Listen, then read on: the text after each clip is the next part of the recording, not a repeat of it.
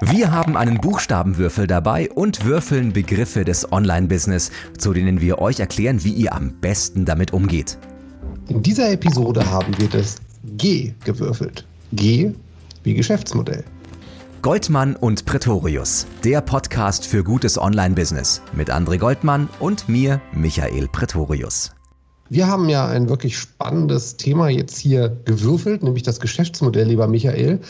Ich glaube, wir müssen das aber in der Episode mal auseinanderziehen. Es gibt ja zwei unterschiedliche Sichtweisen. Einmal die persönliche und einmal die unternehmerische.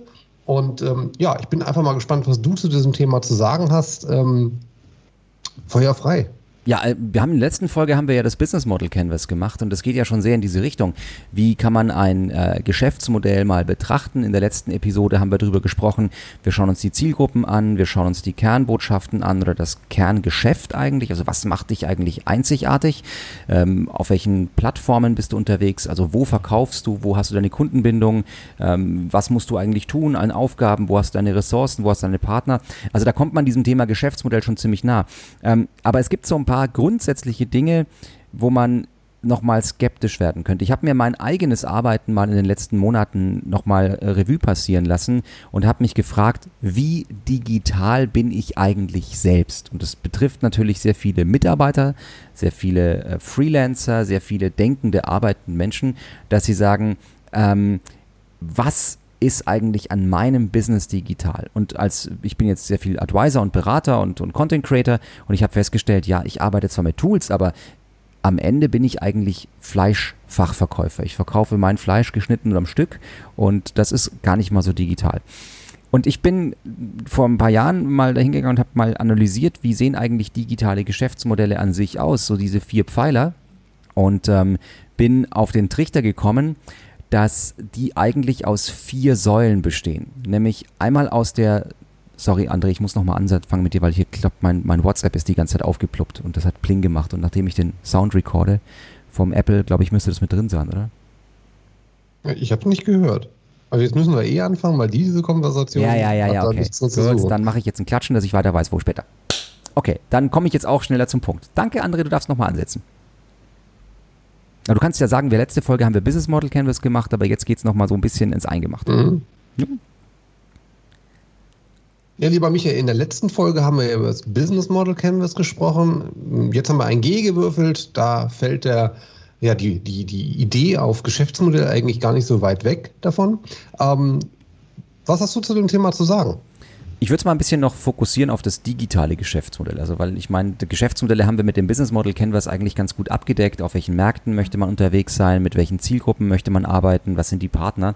Ähm, Wenn es um das Thema digitale Geschäftsmodelle geht, dann habe ich für mich festgestellt, dass ich immer noch merke, dass viele von uns Fleischfachverkäufer sind und ich nehme mich da durchaus mit ein. Ich verkaufe meine Zeit geschnitten oder am Stück und so digital ist das eigentlich gar nicht. Also wenn du dir das Agenturgeschäft anschaust oder das Geschäft von Suchmaschinenoptimierern oder Redakteurinnen, Redakteuren, dann ist das immer noch sehr viel äh, Denk- und Kopfarbeit, aber noch sehr wenig Digitalarbeit. Sicherlich nutzen wir digitale Tools, ja, und das fängt bei einem, einem Word an und hört vielleicht bei, einem, bei, einem, bei einer Plattform auf, aber so das Geschäftsmodell an sich ist noch nicht digital. Und ich habe mal vor ein paar Jahren mir die Mühe gemacht, mal die digitalen Geschäftsmodelle von so ein paar großen Plattformen zu analysieren und bin auf vier gemeinsame Nenner gekommen. Das erste, was sie alle gemeinsam haben, ob sie jetzt Amazon, ob sie Tinder heißen, ob sie Uber oder, oder, oder Netflix heißen, ist, Sie sind alle Herr der eigenen Inhalte. Das heißt, sie haben ihren eigenen Content. YouTube hat seinen eigenen Content. Also wir geben unseren Content in das Inventar von YouTube hinein, aber YouTube hat diese Inhalte bei sich. Auch Tinder hat letztendlich die Inhalte. Sobald wir chatten, André, du und ich, ja, wir vielleicht nicht jetzt beide bei Tinder, aber sobald du ein bisschen datest, wird dieser Chat ja zu einem wesentlichen Inhalt. Das ähm, mache ich nicht. Ja, ja, aber dieser, dieser Chat hält dich in die Plattform hinein. Ne? Ähm, und auch ist bei da Netflix, ein Chat, ja? Ja, natürlich. Ich habe das noch nie genutzt. Ja, aber das ist ein wichtiger Punkt. Also Tinder ist sicherlich ein schönes Beispiel für ein digitales Geschäftsmodell. Also wir haben irgendwas, was an Inhalt so unique ist, dass ich deswegen in die Plattform gehe. Und mhm. das haben viele ähm, vergessen, dass sie ihre Inhalte nur noch zu Facebook laden, nur noch zu YouTube laden, nur noch zu äh, LinkedIn laden. Dass das zwar super funktioniert, aber ich natürlich, wenn mein Geschäftsmodell der Content ist, ich eigentlich verloren habe. Also dieses Aggregieren, Aggregatoren nutzen ist da gar nicht so sinnvoll.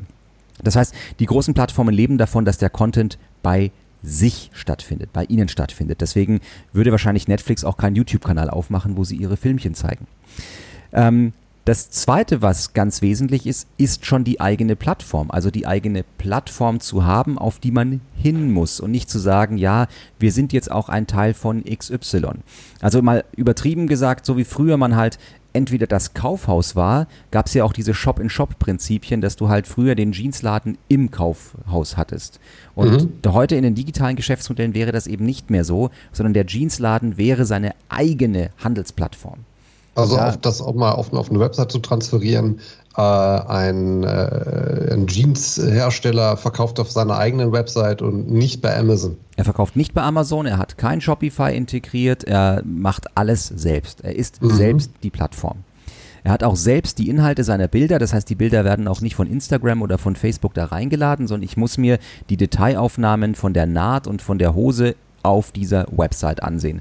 Und auch die App, die dort entsteht, ist nicht einfach nur, hey, guck dir unsere Bilder bei Instagram und bei äh, YouTube an, sondern auch die App ist die des Jeans-Unternehmens, wo du sagst, lade dir die Jeans-App runter, um dort die Produkte zu erleben. Das mhm. ist der, der Punkt. Das kann man bei IKEA übrigens auch sehr gut beobachten. Also IKEA verkauft nur ganz wenig Produkte bei Amazon, um so ein bisschen zu testen, würden Menschen dafür online kaufen oder nicht. Und wenn du in den IKEA-Shop gehst, dann hast du ja eher mehr dieses Erleben von Möbeln äh, aussuchen. Das heißt, die versuchen da schon so ihre eigene Plattform ein bisschen aufzubauen.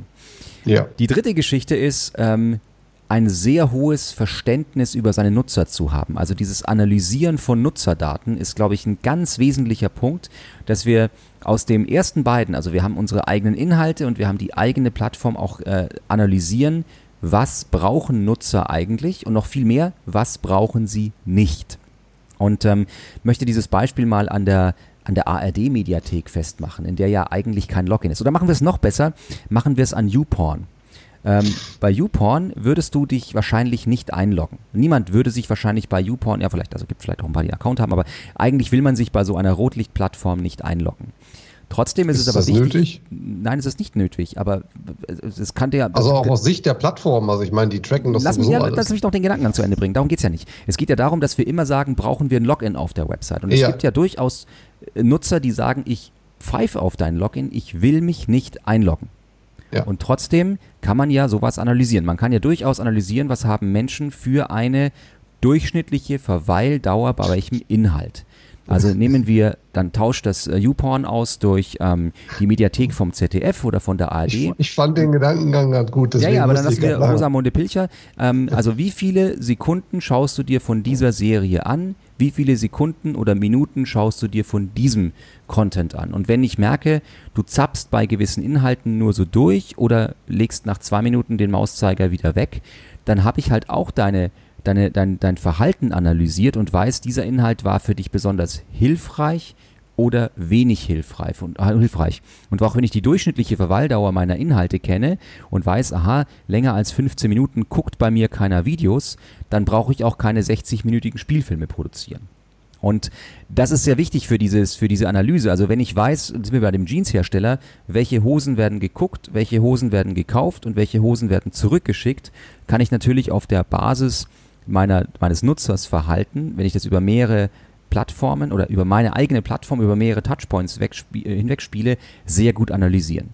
Na, ähm, also nehmen wir, jetzt komme ich zurück, bevor ich mich verzettel, zu Tinder. Ja, also du, der andere swiped von links nach rechts und sagt, nee, nee, nee, nee, dann ist der andere ein sehr selektiver Mensch. Wenn der andere aber die Geoposition von Leipzig leer tindert und sagt, yes, yes, yes, yes, dann bist du nicht selektiv, sondern es ist dringend. Wenn du aber zum Beispiel alle ähm, Kontakte wegklickst, die mit deiner Frau befreundet sind, ähm, also ein soziales Netzwerk quasi eine, eine Aussage darüber trifft, wann du jemanden ablehnst und wann du jemanden zustimmst, dann hast du eine, dann hat dieses soziale Netzwerk nochmal eine, eine Aussage darüber. Also dann, dann weiß ich halt, du willst cheaten oder nicht, ja. Das heißt, wir wissen auch in so einem Netzwerk, welche deiner Kontakte haben eine Auswirkung auf dein Verhalten. Also wer influenzt dich sozusagen. Ne? Und ähm, mhm. wenn man diesen Tinder-Algorithmus nimmt, das wäre der perfekte Schufa-Algorithmus. Würden Sie André 10 Euro leihen? Ja, nein, vielleicht. Wer würde denn André 10 Euro leihen? Und würden die Menschen, von anderen auch Geld bekommen oder sind die Menschen, die dir 10 Euro leihen würden, völlig kreditunwürdig? Das ist ja auch eine Aussage.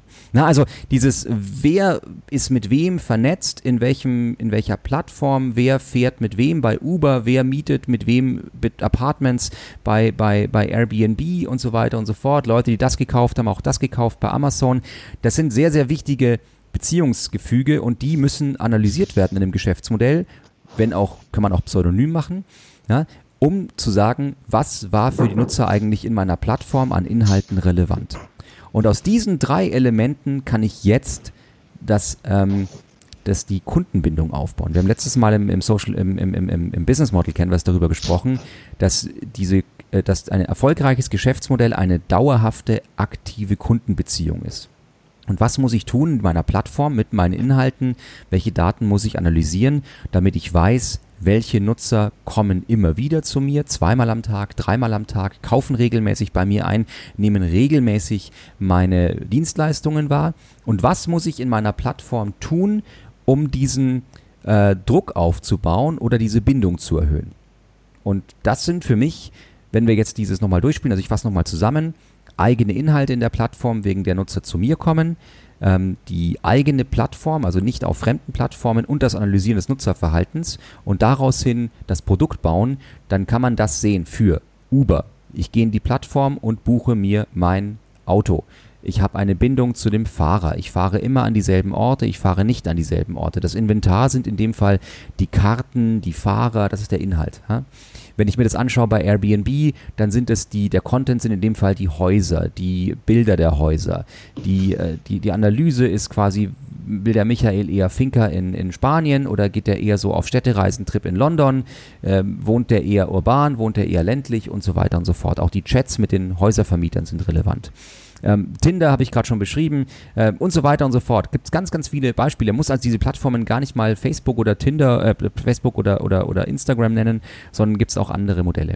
Und jetzt ist die Frage, wenn ich eine Bäckerei bin an der Ecke, was muss ich tun? Also was müsste die Bäckerei Zöttl oder Müllerbrot in München tun, um quasi ein digitales, digitales Geschäftsmodell zu bauen. Das reicht eben nicht nur eine Website zu haben, wo man sagt, ja, hier sind ein bisschen Bilder von unserem Brot, sondern die Frage ist vor allem, wie baut so eine Bäckerei eine Plattform? Also ist es, dass ich zum Beispiel Brot reservieren kann, Brot bestellen kann, die, äh, die, die Zutaten sehe, die ich dann wiederum in andere Anwendungen reinladen kann, was auch immer. Also ich baue jetzt kein Geschäftsmodell für Müllerbrot gerade, aber ähm, also die Frage ist schon, wie kriege ich diese drei Säulen Content, Plattform und Analyse der Daten in meine bestehenden Geschäftsmodelle integriert. Und deswegen sieht man auch, warum sehr viele Verlagsmodelle nicht funktioniert haben, weil Verlage festgestellt haben, dass sie ihre Inhalte in die sozialen Netzwerke hinausblasen da haben sie nicht mehr die eigene Plattform, sind auch nicht mehr der Content Owner. Die Inhalte haben ihnen auch nicht mehr so richtig gehört, weil die News waren teilweise von Nachrichtenagenturen eingekauft und nur schlecht rausgetickert. Und die Analyse, was lesen die Menschen eigentlich wirklich, das ist erst sehr spät gekommen, dass man die Verweildauer von Artikelseiten sich angesehen hat und so weiter und so fort. Und äh, es gab ja oder es gibt ja auch hervorragende Apps von Zeitungsverlagen mittlerweile. Also jetzt in den letzten drei, vier Jahren hat sich da einiges getan. Aber vor dieser Zeit war der Markt sehr leer, was diese drei Grundpfeiler der Digitalisierung angeht. Amen. Ja, nein? Bist du, bist du da anderer Meinung? Also ich bin ja gespannt. Nein, ich bin da nicht anderer Meinung. Ich habe gerade nachgedacht, wer mir so einfällt, äh, der das, glaube ich, ganz gut äh, so umsetzt. Ähm, mir fällt da eine rot-weiße äh, Handelskette ein, wo man einkaufen kann. Und die haben eine App, wo du, äh, es ist ein Supermarkt, ähm, die, da kannst du dir das liefern lassen, du mhm. kannst dir aber auch äh, vorher ähm, Rezepte dort direkt in der App anschauen und dann aus dieser, aus den Rezepten quasi deine äh, Bestellliste zusammenbauen. Du kannst dir den ganzen Essensplan darin aufbauen. So, ja, und dann haben sie halt eine, haben sie natürlich zum einen eben nicht nur diese, diese Sache, hm, also da ist inspirativer Content drauf, ja, und das ist ja immer so, ich meine, das kennt wahrscheinlich jeder, was essen wir heute? Ne? Klassiker. Ähm, also jedenfalls bei Menschen, die so aufgesetzt sind wie wir zu Hause. Ähm, und ich glaube, dass das tatsächlich natürlich eine Geschichte ist, die absolut Sinn macht als äh, Unternehmen. Ich glaube aber auch, dass man natürlich jetzt das schon wieder sehr, sehr groß macht. Und ähm, da natürlich, wenn ich jetzt mal an, an, an meine Kunden denke, Das werden ja vielleicht einige davon umsetzen können, aber da hapert es dann schon wieder an der, ich sage jetzt mal, an der Priorisierung von gewissen Geschichten wahrscheinlich, ähm, ohne das wertend jetzt zu meinen, sondern einfach, weil verschiedene äh, Hierarchien da ähm, Entscheidungen treffen müssen. Wie könnte man denn jetzt sowas mal auch, also das finde ich halt so spannend, wie kann man denn sowas auch mal in, in etwas kleiner denken? Also muss es immer so groß sein? Weil ja, wir natürlich ja, jetzt Beispiele glaube, genannt so haben, die. Ich glaube, es muss so groß sein. Ähm, wobei das Größ heißt ja nicht groß aufwendig, sondern es sind diese drei wesentlichen Bestandteile.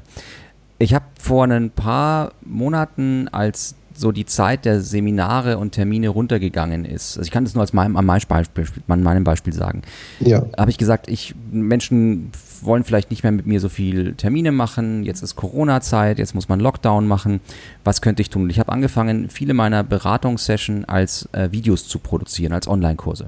Das ist jetzt an sich mhm. nichts Neues. Das hätte ich vor 20 Jahren auch schon machen können.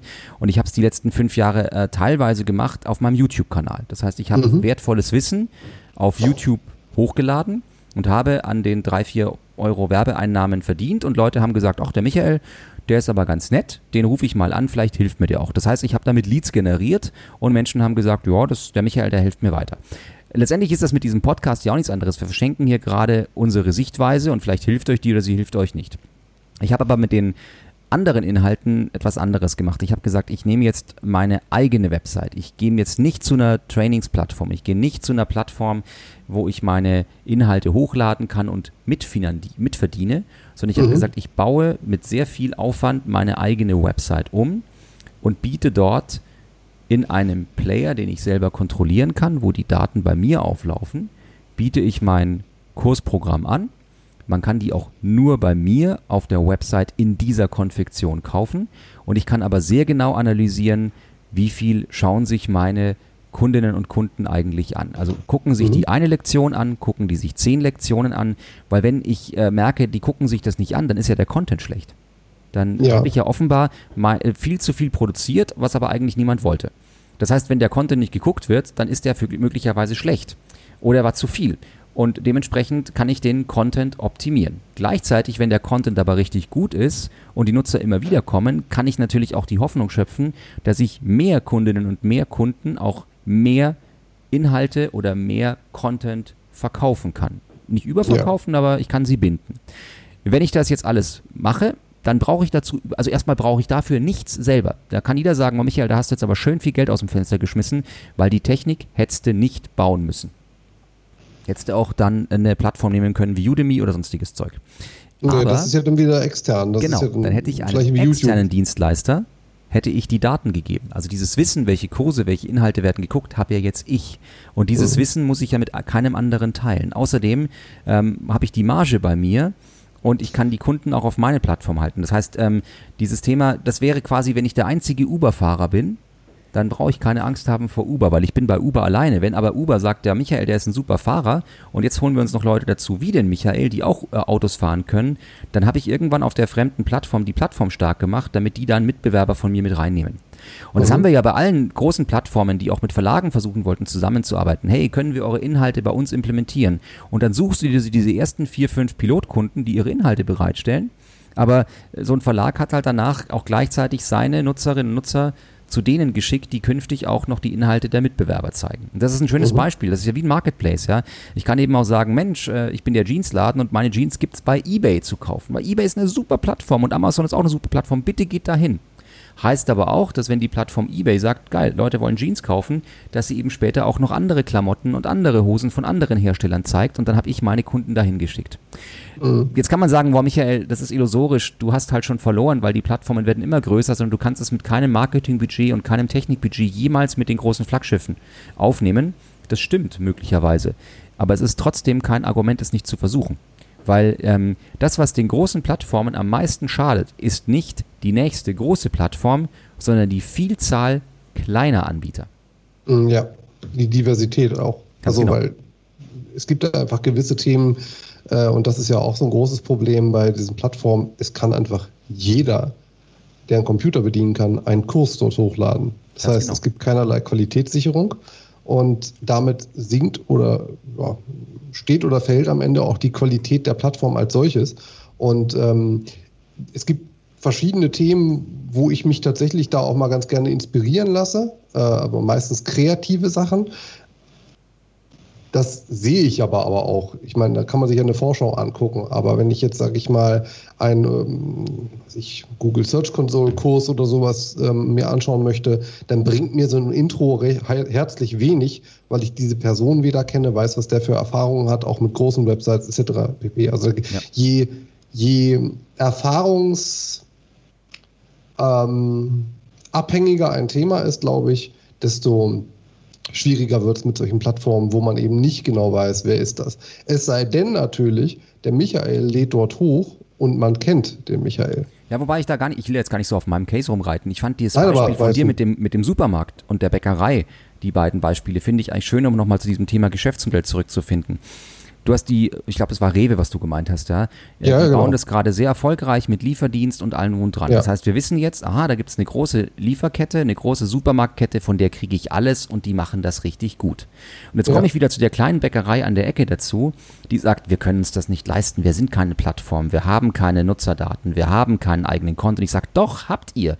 Ihr müsst als kleine Bäckerei am Rande das genauso machen, weil wenn nämlich alle Bäckereien ihr Brot auch online ich sage jetzt nicht, dass sie Brot online liefern müssen, aber wenn alle Supermärkte, auch die kleineren, liefern würden oder jetzt mal unabhängig von dem Liefergeschäft, aber wenn, wenn quasi alle sagen, ich mache das nicht, weil das macht ja schon der Große, ich habe keine Chance, dann nehme ich ja auch meinen Kunden die Relevanz für mich. Also ich sag mal, ja. wenn auch mein kleiner Supermarkt sagen würde, hey, wir haben auch eine App, bei uns kannst du auch bestellen, bei uns kannst du dir auch liefern lassen und bei uns kannst du auch Kochrezepte finden, dann baue ich vielleicht eine Bindung auf. Und vielleicht war ja dieser eine Supermarkt bei mir um die Ecke total beliebt, weil ich sag, Mensch, die haben frisches Obst und die haben Gemüse aus der Region und Mensch, das Brot schmeckt so gut. Aber ich kaufe halt dort nicht mehr ein, weil der Große es halt mir bequemer zur Verfügung stellt. Und das ist genau das gleiche Thema, wenn halt äh, Taxi-Innungen sagen, ey, EC-Kartenzahlung finden wir doof und Bestellung per App finden wir auch doof, was sie ja über viele Jahre gemacht haben, dann nehmen sie sich halt die Relevanz, weil dann bin ich halt bei MyTaxi oder bei, wie heißt jetzt, äh, ShareNow oder sonst auch mal, ja, ähm, oder Uber, weil die Convenience einfach äh, das, das schlägt. Und ich glaube, ja. das ist ein ganz wichtiger Punkt. Das heißt, ähm, wenn, wenn viele kleine Anbieter ihre eigenen Plattformen bauen, ihre eigenen äh, Algorithmen entwickeln, also wie sie ihre Produkte platzieren, wie sie ihre Kunden glücklicher machen, dann äh, gibt es für die großen Flaggschiffe eigentlich nicht mehr diese hohe Relevanz. Aber schau dir an, wie viele Verlage haben es verpasst, sich rechtzeitig gute Websites zu bauen, gute Redaktionssysteme zu bauen. Es war für Redakteure immer einfacher, einen Beitrag bei Facebook zu posten, als in eigenen CMS. Mhm. Ähm, oder WordPress, auch ein schönes Beispiel. Ja? Ähm, schau dir viele, viele Shops an. Wie viele stationäre Händler haben vor der Corona-Krise Shopping, Online-E-Commerce eher stiefmütterlich behandelt, haben gesagt, wir sind ein stationärer Laden, E-Commerce brauchen wir erstmal lange nicht, weil das kannibalisiert unseren Laden. Auf einmal war der Laden zu und jetzt haben sie alle angefangen. Jetzt setzen sie alle auf Sachen wie Shopify und so, weil wir müssen ja ganz schnell einen Shop bauen. Ja, aber eventuell wäre es total schlau zu sagen, naja, wir wollen eine sehr, sehr saubere, einfache Website, auf der man schnell und einfach die Produkte kaufen kann. Ohne dann zu sagen, alle Daten gehen an einen externen Anbieter. Ganz ehrlich, André, so schwer ist das jetzt auch nicht technisch. Nee, also ich, weil, weil, du also, sagst ja, ich habe da Kunden, die sagen, ah, geht das, aber muss das immer das ganz Große sein? Also man, wer im Jahr 2020 immer noch glaubt, eine Website sei etwas ganz Großes und eine Shop-Funktionalität oder eine, eine Feedback-Funktionalität sei etwas ganz Großes, ich glaube, der ist noch nicht ganz angekommen. Nee, also ich beziehe das jetzt eher auf, also ich habe ganz, ganz viele Kunden im Mittelstand und Konzernebene. Also da wird es dann einfach aufgrund der Größe komplex, nicht in der Umsetzung auch, nicht zwingend am Budget äh, scheitern, sondern eher tatsächlich, weil viele Küche dann gerne mal den Brei verderben. Ja? Das Sprichwort gibt es ja nicht ohne Grund. Ähm, das Beispiel, was du mit der Bäckerei gebracht hast, das fand ich eigentlich auch, ähm, oder auch mit den Supermärkten. Du sagtest ja auch, die brauchen das jetzt eigentlich. Warten ist da eigentlich fehl am Platz. Das sehe ich halt auch so, weil du brauchst ja nur mal so einen, so einen Delivery Hero für Supermärkte. Mhm. Also diesen, diesen Mittelsmann, den, der, der, der kann ja jederzeit entstehen. Den gibt es ja auch für alles Mögliche. Also es gibt ja mittlerweile genau. auch diese ähm, One-Day-Delivery-Dienste, die sagen, hey, ich, ich liefere dir egal, was du willst. Fand ich übrigens auch ein interessantes Beispiel von Helpling.de. Helpling.de ist eine Plattform, die eigentlich ähm, Reinigungspersonal vermittelt. Ähm, ja. Also ein Geschäft, das ja in, in, in, in, in vielen Ländern sehr viel Schwarzarbeit ist und endlich kannst du auch äh, Reinigungskräfte ähm, legal in Anführungszeichen mit korrekter Abrechnung buchen in der Plattform ähm, mit Vertrauen und allem und dran. Und diese Plattform hat sich aber erweitert und hat gesagt, du, wir können dir auch jemanden jemanden buchen, der auf deinen Hund aufpasst. Oder wir können dir auch mhm. jemanden buchen, der den Regal aufbaut. Also dieses Wort Helpling im wahrsten Sinne des Wortes einfach viel, viel weiter gefasst. Und auch da wieder diese vier Säulen der Digitalisierung. Die erste eigene Plattform, eigene Inhalte mit den vielen Helplinks, die sie da haben. Analyse, wer bucht wann was. Und das vierte, aus diesen ersten dreien, also Nutzerdaten, und aus diesen ersten dreien einen Login-Szenario zu entwickeln, damit ich den Kunden möglichst eng an mich binden kann. Das perfekte Beispiel. Mhm. Na, also ich würde vorschlagen, ihr macht das mal mit eurem eigenen Geschäftsmodell. Also egal, ob ihr eine Bäckerei seid oder, oder ein Friseurladen oder, oder was auch immer ähm, oder einen, einen Online-Shop für Nahrungsergänzungsmittel, mir ist es ja wurscht, was ihr macht, probiert mal durchzuspielen, wo könntet ihr eine eigene Plattform haben? Das heißt nicht, dass ihr kein Facebook mehr haben dürft, kein YouTube mehr haben dürft, sondern das bedeutet, dass ich möchte, dass ihr das Marketing, also die maximale Erlebbarkeit eurer Dienstleistungen und eurer Produkte in die sozialen Netzwerke verlagert, aber der Prozess, euch als Dienstleistung oder als Produkt zu erwerben, das muss auf eurer eigenen Plattform stattfinden. Und ich merke nach wie vor, dass die eigenen Websites nach wie vor eher die Visitenkarte, der Prospekt und der Katalog sind, wo man euch erleben soll, während hingegen der Prozess, was man dann mit euch kann, immer noch sehr behäbig ist oder auf anderen Plattformen stattfindet. Oder geht es dir da anders, André? Mir geht es da nicht anders. Im, Im, Kern gebe ich dir absolut recht. Ähm, ich handle anders, weil ich kein Push-Marketing betreibe, sondern ausschließlich Pull. Ähm, deswegen wäre das jetzt nichts für mich, aber der, im Grundsatz gebe ich dir natürlich vollkommen recht, weil man viel mehr Möglichkeiten eben auch auf diesen Plattformen hat. Und im Kern muss man ja auch ganz ehrlich sagen, einen Menschen oder ein Unternehmen kennenzulernen, geht auf sozialen Netzwerken einfach mal deutlich besser, weil man diesen ständigen Kontakt hat, weil man ja ständig auf den Plattformen ist und nicht ständig auf jeder Website von, von allen möglichen Themen, die einen jetzt, sage ich mal, interessieren oder vermeintlich interessieren. Von daher glaube ich, ist das schon der richtige Weg, so vorzugehen, um eben auch eine Bindung herzustellen und dann direkt eine Handlung auf der Website eben auch ausführen zu können. Ja, glaub, bin ich komplett deiner Meinung. Was du gerade gesagt hast, mit, dass du nur Pull machst und kein Push. Ich glaube, das ist in deinem Geschäftsbereich, wo du ja Probleme löst, auch möglich. Also ich glaube, es gibt auch viele Zahnärzte, die mehr Geld damit verdienen, Zahnschmerzen zu beseitigen, als Inspiration zu geben, wie man die Zähne noch so schön haben könnte. ja. Äh, also du bist, du bist Zahnarzt oder, oder Schmerzbefreier. Ähm, es gibt aber andere Businessbereiche, die eben sehr viel mehr von der Inspiration leben. Ich sag mal, der ganze Modebereich. Ich brauche ja keine neue Jacke, sondern ich hätte vielleicht gerne mal eine. Und ja. ähm, wenn du eher im Inspirationsbusiness bist, dann bringt dir halt dieses Pull-Marketing möglicherweise auch was, wenn die Leute nach Jeansjacke bei Google suchen und du bist die Erste, die gelistet wird. Aber was machst du halt, wenn keiner nach dir sucht? Dann musst du halt einfach dort dich in Erinnerung rufen, wo Menschen über dich stolpern könnten. Und damit sind wir im Push-Bereich, damit sind wir in den sozialen Netzwerken, im Display-Marketing und so weiter und so fort. Nur dann zu sagen, klicke jetzt meinen Link, um zu erleben, wie eine Jacke aussehen könnte, ist vielleicht zu schwach. Das heißt, das Produkt vorne schon zu, ins, zu visualisieren, vorne schon erlebbar zu machen und dann zu sagen, so und jetzt guck mal, ob die wir deine Größe haben, das ist dann die Website. Ja. Gut. Sehr schön, wir machen da einen Deckel drauf an dieser Stelle. Und ähm, vielleicht sprechen wir über dieses Thema Push und Pull noch mal in einer anderen Episode ein bisschen genauer, ähm, wann welcher Content der richtige ist. Macht's gut. Ja, tschüss.